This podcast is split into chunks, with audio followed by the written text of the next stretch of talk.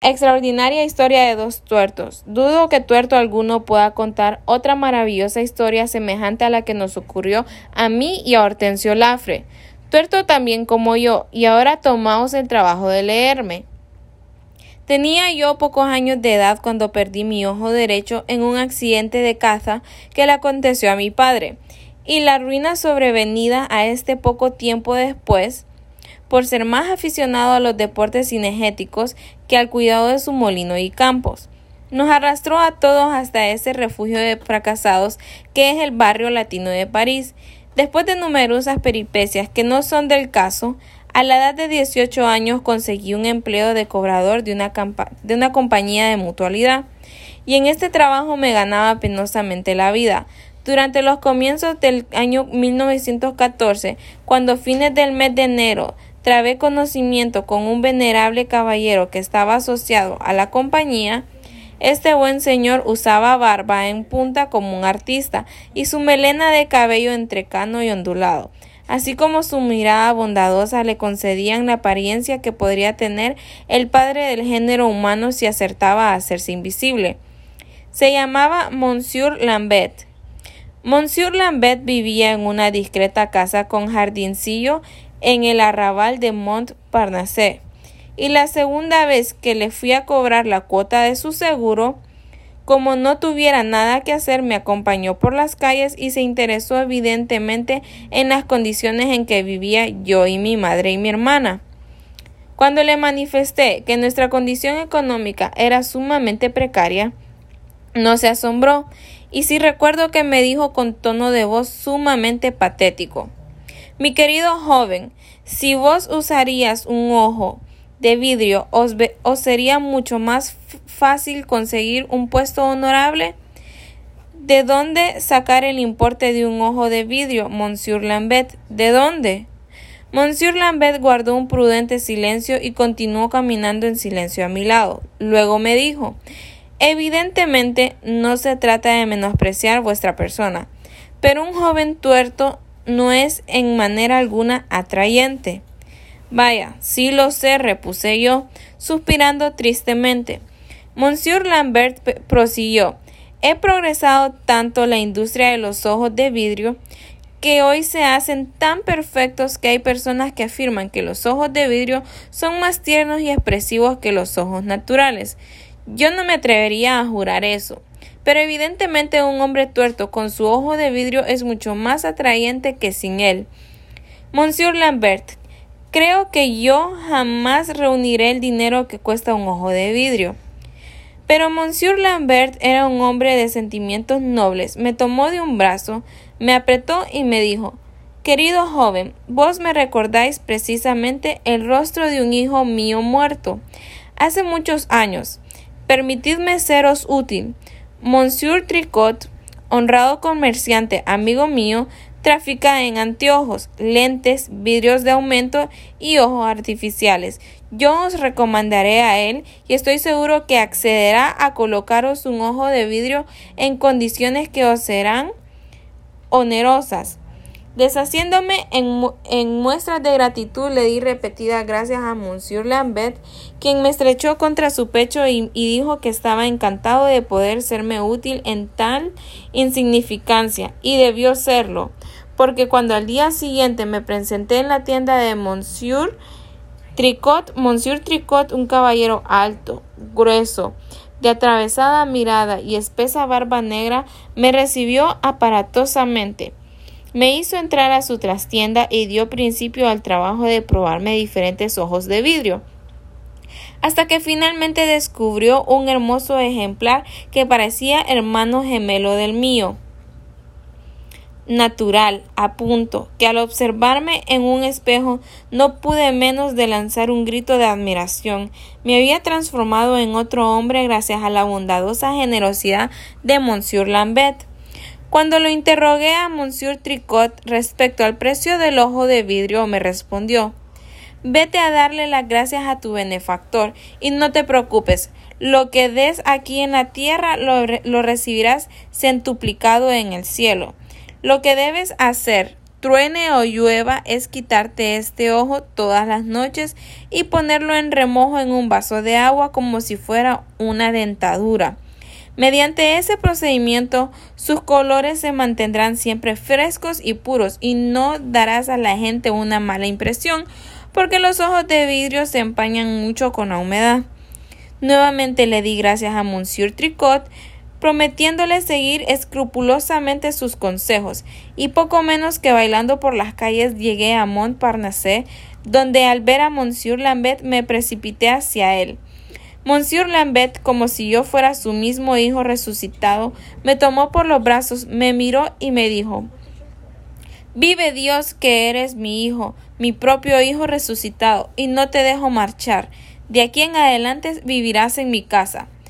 No hubo forma de persuadirle para que dejara de cumplir su deseo, y tuve que complacerle y marcharme de mi casa a vivir en la suya. No dejé de ser lo suficiente ingrato para desconfiar de las atenciones de mi protector. Pero a los pocos días de vivir bajo su techo comprendí que me había equivocado groseramente. Monsieur Lambert era el más simpático y bueno de los hombres. Lo único que exigía de mí era que durmiera en su casa y almorzara y cenara con él. Luego me dejaba salir a vagabundear, no sin dejar de decirme siempre que se despedía de mí. Gracias, muchacho. Me has dado el placer de pasar una hora con mi hijo. Mi excelente familia se alteró con este cambio en razón de mi juventud e inexperiencia, pero terminaron convenciéndose de que Monsieur Lambert era un viejo maniático, cuyo trato nos beneficiaba, y así era. Un mes después de este cambio, Monsieur Lambert alegremente me informó que por favor de Monsieur Tricot había obtenido para mí una plaza de vendedor de anteojos y ojos de vidrio en la zona alemana de Hamburgo recibiría un sueldo y un tanto por ciento sobre los beneficios de la venta. Yo me manifesté algo reacio a abandonar mi puesto de cobrador, pero tanto insistió Monsieur Lambert en que mi posición económica cambiaría fundamentalmente, que resolví contra mi agrado hacer la prueba. No creía en el éxito de los ojos de vidrio. Para que mis gastos fueran menores, Monsieur Lambert me recomendó al Hotel de las Tres Grullas, cuyo propietario, un sonriente y gordo hamburgués, me recibió como si fuera su hijo. Evidentemente el mundo estaba repleto de buena gente. Mi primera salida por Hamburgo fue un éxito. Vendí lentes y ojos artificiales como para reparar a un ejército de tuertos. Desde entonces, Hamburgo fue mi base de operaciones, pero una noche que dormía en las tres grullas me ocurrió un suceso tan extraño que aún hoy es motivo de maravilla entre los que tienen la paciencia de escuchar mi relato. Había llegado tarde al hotel porque me entretuve en el puerto, conversando con algunos comerciantes que querían estudiar en París las posibilidades de colocar ciertos artículos de fantasía. Serían las dos de la madrugada y trataba inútilmente de conciliar el sueño, cuando la puerta de mi habitación se abrió tan cautelosamente que sobreponiéndome al, instintivo temor que causa la presencia de un extraño en nuestra alcoba, resolví espiarlo. En caso que pasara algo, sabría defenderme. Como es natural, esperaba que el desconocido se dirigiera al ropero, en cuyo interior estaba colgado mi traje pero con mi único ojo entreabierto, a la grisácea claridad que se filtraba por un postigo entreabierto, reconocí al dueño de las tres grullas que se dirigía a la mesa.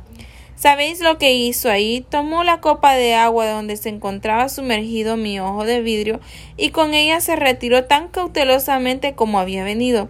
Yo quedé atónito. ¿Qué quería hacer el hombre con mi ojo de vidrio?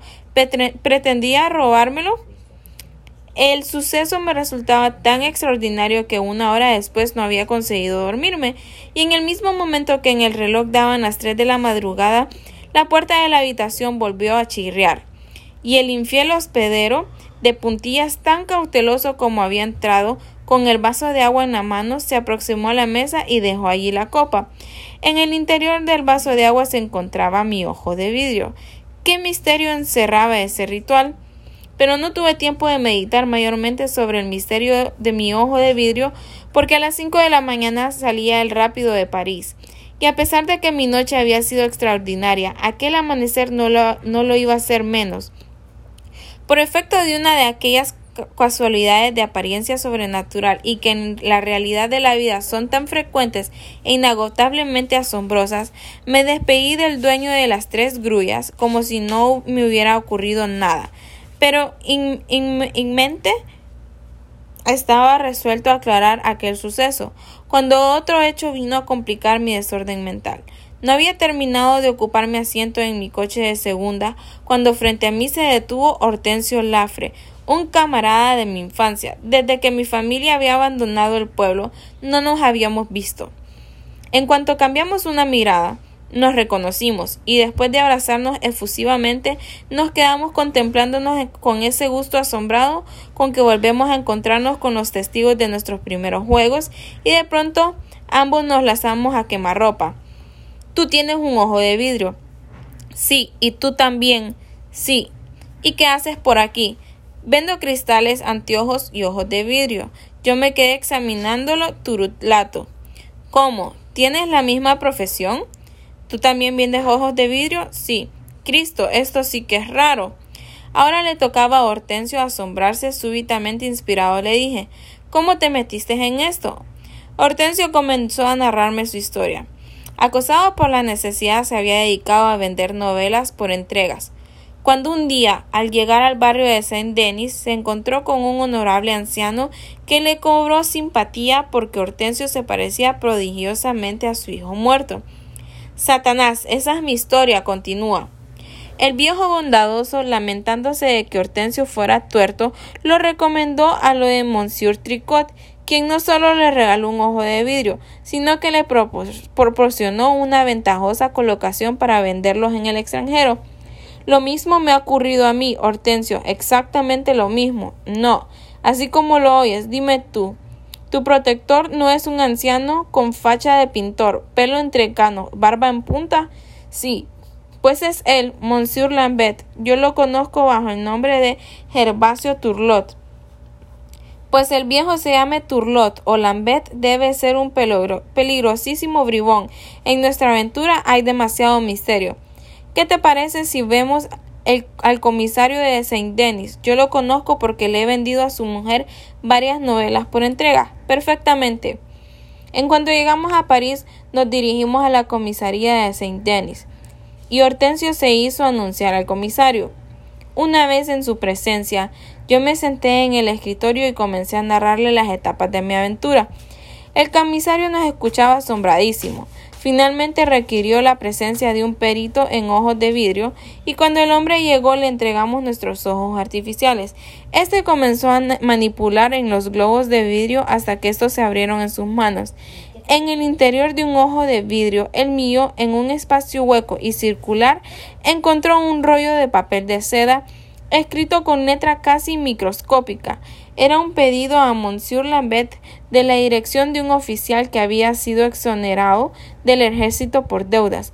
En el ojo de vidrio correspondiente a mi amigo Hortensio había en cambio una orden a Monsieur Turlot para que asesinara al agente 23, culpable por proporcionar datos falsos. No quedaba duda. Monsieur Lambert, alias Turlot, era el eslabón terminal de una activa cadena de espías y nosotros, dos inocentes tuertos, sus mensajeros insospechables. Como aún no había estallado la guerra, Monsieur Lambert, mi benefactor, fue detenido y condenado a treinta años de presidio. En cuanto al dueño de las tres grullas, continúa en Hamburgo y posiblemente sirva ahora a otra pandilla de espías, pero yo ya no creo en la bondad de los protectores desconocidos. Fin.